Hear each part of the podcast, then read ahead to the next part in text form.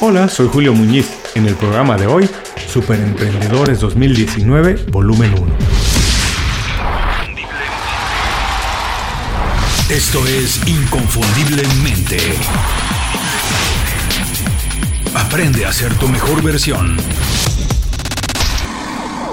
Muchas gracias por escuchar el programa de hoy. Se van a preguntar, ¿por qué hoy jueves no tenemos programa de entrevista? Porque decidimos hacer algo especial, algo diferente un resumen de algunos de los mejores momentos de las entrevistas de lo que va del año. Sí, se acerca el fin de año y empiezan los resúmenes. Empezamos a hacer evaluaciones y revisamos qué pasó en el programa, qué momentos nos sorprendieron más, cuáles fueron los mejores consejos, los libros más recomendados, etcétera, etcétera, etcétera. Tenemos varios especiales muy buenos por delante. Para darles espacio a todos, empezamos ya la temporada de programas especiales de fin de año. Hoy hemos preparado un especial con lo mejor de emprendedores que han visitado inconfundiblemente. Voy a hacer un paréntesis aquí. En términos generales, emprendedor se entiende por aquel profesional que tiene un negocio, que echa a andar proyectos o startups.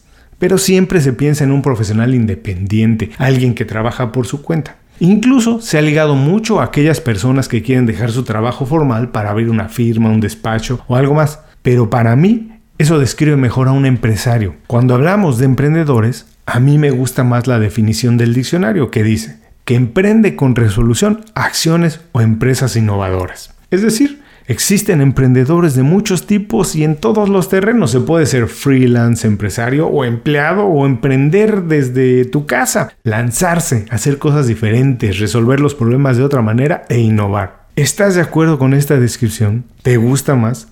¿Eres un emprendedor? Bueno, que siga la conversación en redes sociales, platícanos. Y si además de paso puedes compartir con tu red este programa, pues mucho mejor. El próximo lunes regresamos con otro programa sobre trabajo, negocios, desarrollo personal, productividad y estilo de vida. Ahora, sin más, lo dejo con el especial de Super Emprendedores 2019, volumen 1. Alexandra Castrillón. Creo que todos tenemos la capacidad de viajar eh, independientemente de nuestra condición económica y del tiempo, de una manera escalonada, si se puede dar ese, ese nombre. Por ejemplo, disfrutar el fin de semana conociendo una zona de la ciudad donde vivimos donde nunca hemos estado. ¿Cuántos sitios desconocemos de nuestra ciudad? Muchísimos. ¿Qué se necesita ahí? Se necesita es ese espíritu viajero de acercarse a un lugar desconocido con unos ojos curiosos, aprender un poco de lo que pasa ahí, de qué se vive ahí y disfrutarlo. Entonces, yo diría que aún quienes sientan que no tienen la posibilidad, que no tienen la capacidad, busquen ese viaje en lo local, ese descubrimiento cercano. Ese es un primer paso. Y eso les va a abrir la imaginación y les va a abrir la capacidad de planear y pensar y de ir más allá de una manera increíble. Ahora, cuando uno ya está pensando en hacer un viaje a otra ciudad, a otro país, yo soy de origen ingeniero, yo soy ingeniera de sistemas, entonces como que mi mente funciona planeando. Nada en mi vida existe hasta que hay una hoja de cálculo con su nombre. y eso aplica para todo. Entonces, a mí me funciona así, a mí me funciona planear, a mí me funciona empezar a soñar con ese destino, pero también ponerle algo muy estructurado, empezar a pensar en la ruta. Eh, justamente en el blog, por ejemplo, tenemos una guía para personas que nunca han planificado un viaje por su cuenta empiecen a planearlo. Y es, bueno, ¿cómo eliges a dónde vas a ir? ¿Cómo decides en qué tipo de alojamiento te quedas? ¿Dónde puedes buscar los alojamientos más económicos, los vuelos más baratos, etcétera? Porque son pequeños, pequeños datos que nos pueden ayudar. Entonces, para mí es planearlo. Hay otras personas que tienen una formación distinta, su cerebro funciona diferente, tal vez planearlo no es hacer una hoja de cálculo, sino crear un tablero en Pinterest donde van coleccionando imágenes que los inspiran para ese lugar que quieren conocer. Entonces creo que es un acercamiento muy personal, pero tener algunas herramientas, justamente como los buscadores de viajes o eh, herramientas para planificar el presupuesto, les puede ayudar a organizarse, a ponerse esa meta y pues a, a poderla cumplir. Francisca Serrano absolutamente creo que la unión hace la fuerza. Y esto siempre he pensado que no tengo yo por qué llevar razón absoluta en una cuestión y en un tema. Y evidentemente en algo como es, son los mercados financieros, que es algo que está vivo, que son personas que están comprando, que están vendiendo, donde hay muchísimos productos diferentes y no todos queremos comprar lo mismo. Hay personas que quieren comprar acciones, hay personas que pueden estar interesados en el forex, hay personas que pueden estar interesados en el mercado de futuros, hay personas que pueden querer ganar un poquito de dinero, muy pequeña cantidad, pues porque tienen cuentitas pequeñas, a lo mejor están manejando cuentas de 500 dólares y dicen, wow, a mí me gustaría poder ganar 10 dólares todos los días. Habrá otros que no, que digan, oye, pues mira, yo estoy muy bien económicamente, manejo un capital de 100 mil dólares y me gustaría pues reproducirlo y me interesan más otros mercados. Entonces, no todos tenemos ni la misma cantidad de dinero ni las mismas necesidades, ni teníamos el mismo perfil de lejanía. Hay quien quiere ser cortoplacista, otros medios placistas y otros quieren ser como Warren Buffett, largoplacistas. Pues entonces vamos a darle a cada uno lo que quiere. Y esto significa mercados diferentes y formas de operativas diferentes.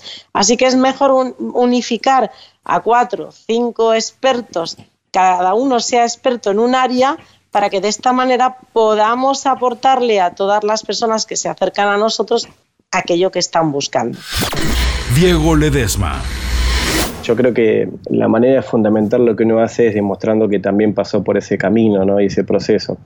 Y bueno, en mi vida he tenido, por llamarle de alguna manera, varios mentores, ¿no? en general o en diferentes áreas, pero puntualmente cuando te mencionaba este quiebre o esta situación eh, laboral, eh, desde el puesto que tenía. Eh, fui acompañado por un, por un coach en ese momento. De hecho, ya lo venía haciendo en el proceso, buscando una, un algo más dentro de mi carrera. Y eh, bueno, ahí contacté con, con una coach eh, argentina también que, bueno, empezamos a trabajar en ese proceso.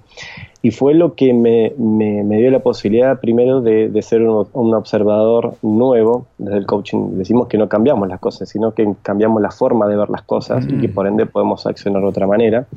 Eh, que, eh, creo que siempre a veces, o por lo menos en lo que es Latinoamérica, nos, nos enseña ¿no? de cambiar las cosas. Y la realidad es que invertimos tanta energía y esfuerzo en eso que las cosas no las cambiamos, pero cuando nos damos cuenta de que podemos ver otra arista o hay otro ángulo para verlo, eh, las cosas cambian, paradójicamente, porque cambiamos nosotros. Entonces, uno de, una de las mentores, que fue una, de mis primeras coach, me acompañó durante todo ese proceso eh, de reinvención o de ser un nuevo observador hacia qué quiero ser.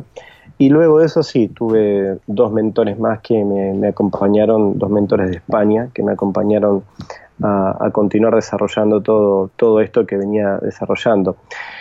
Sin embargo, contarte que, digamos, eh, en esto también hay, hay que tener un grado de apertura, ¿no? porque el, mentor o el coach o la persona que nos acompaña, eh, la autoridad que tiene se la damos nosotros siempre. ¿no? Y si hay algo que vos mencionaste que es muy interesante, pedir ayuda a veces no, no es tan fácil, no es tan recurrente, por una cuestión, llamémosle, de orgullo, por una cuestión también de vulnerabilidad, de susceptibilidad, de sensibilidad. Eh, pero creo que pedir ayuda es el mayor acto de valentía que podemos llegar a tener, porque ahí es cuando realmente reconocemos y nos conocemos que necesitamos otra mirada, otra, otra, otros recursos eh, u otra compañía para finalmente poder llegar a tener, eh, llegar a, como te decía, a ser un observador diferente. Entonces, durante esta formación o este proceso eh, personal tuve eh, dos o tres, tres en realidad, tres mentores eh, que bueno, ahora sigo, los sigo en las redes, de vez en cuando me escribo, sigo tomando formaciones, pero sobre todas las cosas con una base, como te decía, espiritual, ¿no? Soy muy creyente y, en la Biblia encuentro el, poder también para, avanzar eh, y creo que todo tiene que ver con eso y bueno, estas personas fueron también puestas en mi camino para, acompañarme en este proceso a, hoy poder estar contándole a la audiencia de que se puede, de que, de que cuando creemos que es el fin del mundo, en realidad es el comienzo de uno nuevo y poder tener y mirar la vida de ese rol nos termina, como te decía al principio, poniendo en un rol de protagonista, de empoderarnos para que finalmente podamos continuar avanzando y transitando y, que, y entender de que todo es una lección y es un aprendizaje, no son cosas que nos están deteniendo, sino que nos están enseñando y dando señales por dónde continuar y qué camino seguir tomando. José Carlos Vicente. Bueno, efectivamente, hoy tenemos muchas más opciones y, eso plantea, plantea realmente un, un problema. Tenemos que aprender a, como bien dices, al tema de curación de contenidos, tenemos que aprender a, curar los contenidos, pero sobre todo te voy a llevar un poquito, un poquito más allá, que es una de las preocupaciones grandes que hay hoy en día y que lo hemos estado viendo eh, incluso que ha afectado a temas como las elecciones estadounidenses o el tema del Brexit. Es el tema del sesgo de confirmación por, lo, por las redes sociales Es decir, Hoy estamos en las redes sociales y las redes sociales aprenden de nosotros, es decir, Facebook aprende que tú buscas, Twitter aprende lo que tú buscas, Google sobre todo aprende lo que tú buscas. ¿Y qué es lo que hace? Te ofrece luego información relacionada con lo que tú ya has buscado. ¿Eso qué es lo que hace? Que si tú tienes una creencia política X y un día buscas algo en relación a eso, te van a ir ofreciendo más información de ahí. Por lo tanto, te reafirmas en lo que ya conoces, porque según enciendes el ordenador, el dispositivo móvil o allá donde te informes, toda la información que te viene es relativa a lo que ya has buscado que te confirma lo que tú ya creías. Por lo tanto, por lo tanto tiendes a pensar que hay mucha más gente que piensa como tú. ¿vale? Y eso hace que no puedas ver otra diversidad de opciones. Eso es lo que sucede, pues eh, decían eh, Facebook lo que hacía es, eh, como está demostrado en las elecciones americanas, ver eh, investigaban qué era lo que consultaba la gente y les diseñaban mensajes específicos para lanzarse. Por lo tanto, mucho cuidado que tuviera la gente diciendo yo trato de informarme en muchos sitios, ya hay una serie de máquinas, de programas, eh, que lo que hacen es ver lo que, lo que buscas tú y te lo dan. Tú crees que, que, estás buscando en otro sitio y sin embargo te está llegando lo que ya, lo que ya has buscado antes. Eso mismo sucedió con el tema del Brexit que cómo, cómo se actuó en, en, en las redes sociales en, en, el Reino Unido cuando, cuando se fueron a hacer esas votaciones. Visita inconfundiblemente.com. Descarga nuestras herramientas y aprende a ser tu mejor versión. Carla Olivieri.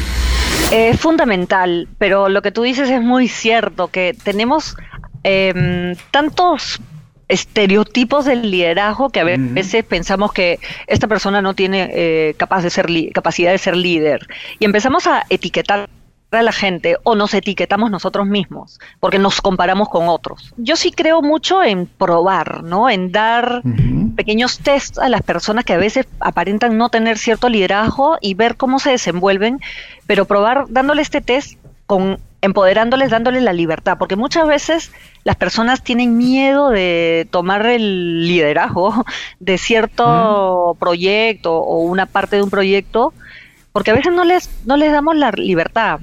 Pero también tiene que ver con la cultura interna de cómo se aborda el error. Si yo, si nosotros trabajamos en una empresa o en casa también con nuestros hijos, en donde se sataniza el error y cualquier falla se hace supervisible y se llama la atención horriblemente y la persona no va a querer arriesgarse y no va a querer arriesgar ser un líder porque obviamente cuando pasa algo al líder es al que le, al que le cae.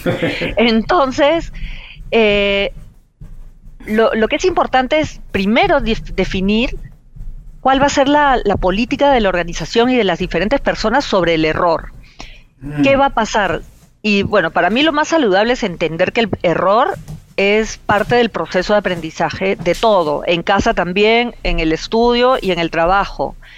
Y dejar de satanizarlo porque el error es como la temperatura cuando tú tienes fiebre.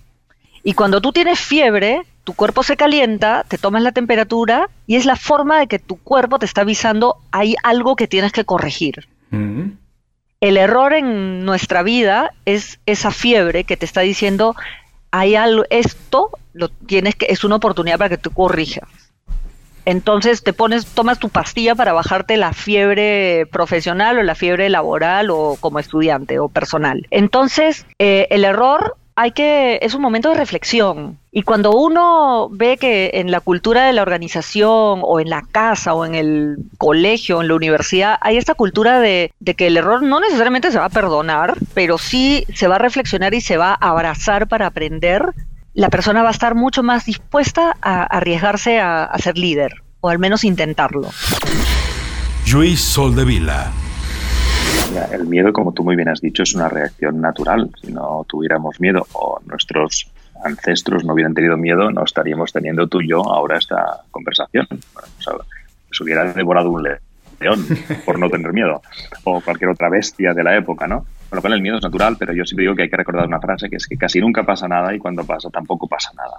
Es decir, mm. hay muy pocas ocasiones en la vida en las que realmente nos pasan cosas que son muy graves, ¿no? La última la sabemos todos, pero bueno, las intermedias también realmente hay pocas, ¿no? Entonces, pero el miedo es natural y el miedo hay que saber vencerlo. Y, y, aquí, pues como siempre, y vuelvo, técnicas, hay técnicas, hay técnicas para tener la actitud que uno quiere, hay técnicas para perder el miedo, hay, el autoconocimiento nos ayuda un montón, el, el, rasgo número dos, que es tener visión, ¿no? Mm. ¿Dónde quiero ir? Tú sabes dónde quieres ir, oye, te importa bastante poco lo que tengas que hacer y lo que tengas que cambiar de una cultura de intraprendeduría en tu entorno, el rasgo número tres, wow, la intraprendeduría, ¿no? Este, el cuestionarse las cosas, el, el, lo divertido que es al final esto, ¿no? Es decir, al final es un tema actitudinal y la actitud uh, se puede entrenar, es que esta es la buena noticia. La buena noticia es que la actitud no es una causa, sino que es un efecto. Si fuera una causa, no la podríamos atacar, pero como es un efecto, podemos ir a la causa y la causa son los pensamientos. Entonces, si tú me dices, no, es que yo tengo miedo, pues yo te diría, bueno, pues vamos a hacer un pequeño ejercicio. Ponme tus miedos, me los escribes en una columna, en la siguiente columna me dices qué es lo que pasará si este miedo se cumple, y en la tercera columna me explicas cómo, cómo se soluciona lo que puede pasar. La mayoría de gente que hace este simplísimo ejercicio acaba diciendo, oye, pues es verdad, no tiene ningún sentido racional que tenga miedo. Claro, es, racional. estos miedos, ¿eh? el miedo a yo no voy a poder. El otro día yo estaba con un colectivo aquí en Barcelona, que es un colectivo bastante clásico, como es el de los abogados. Estaba en el, en Ilustre Colegio de Abogados de Barcelona y tenía perfiles ah, pues con unas ganas de aprender, con una conciencia de que tenían que, cambiar, que era alucinante. No tenía nada que ver con la edad, no tenía nada mm. que ver con la edad había gente mayor que dice, oye, de acuerdo, os prometo que esto es cierto, un tipo que debía tener, pues, no sé, 55, 60 años, me decía, Luis, dime qué lenguaje de programación tengo que aprender, que yo lo aprendo. Y yo le decía, no, no, no, no, ni se te ocurra aprender un lenguaje de programación, no, no hace falta, pero fíjate, a los 60 años el tipo que es abogado estaba dispuesto a aprender programación.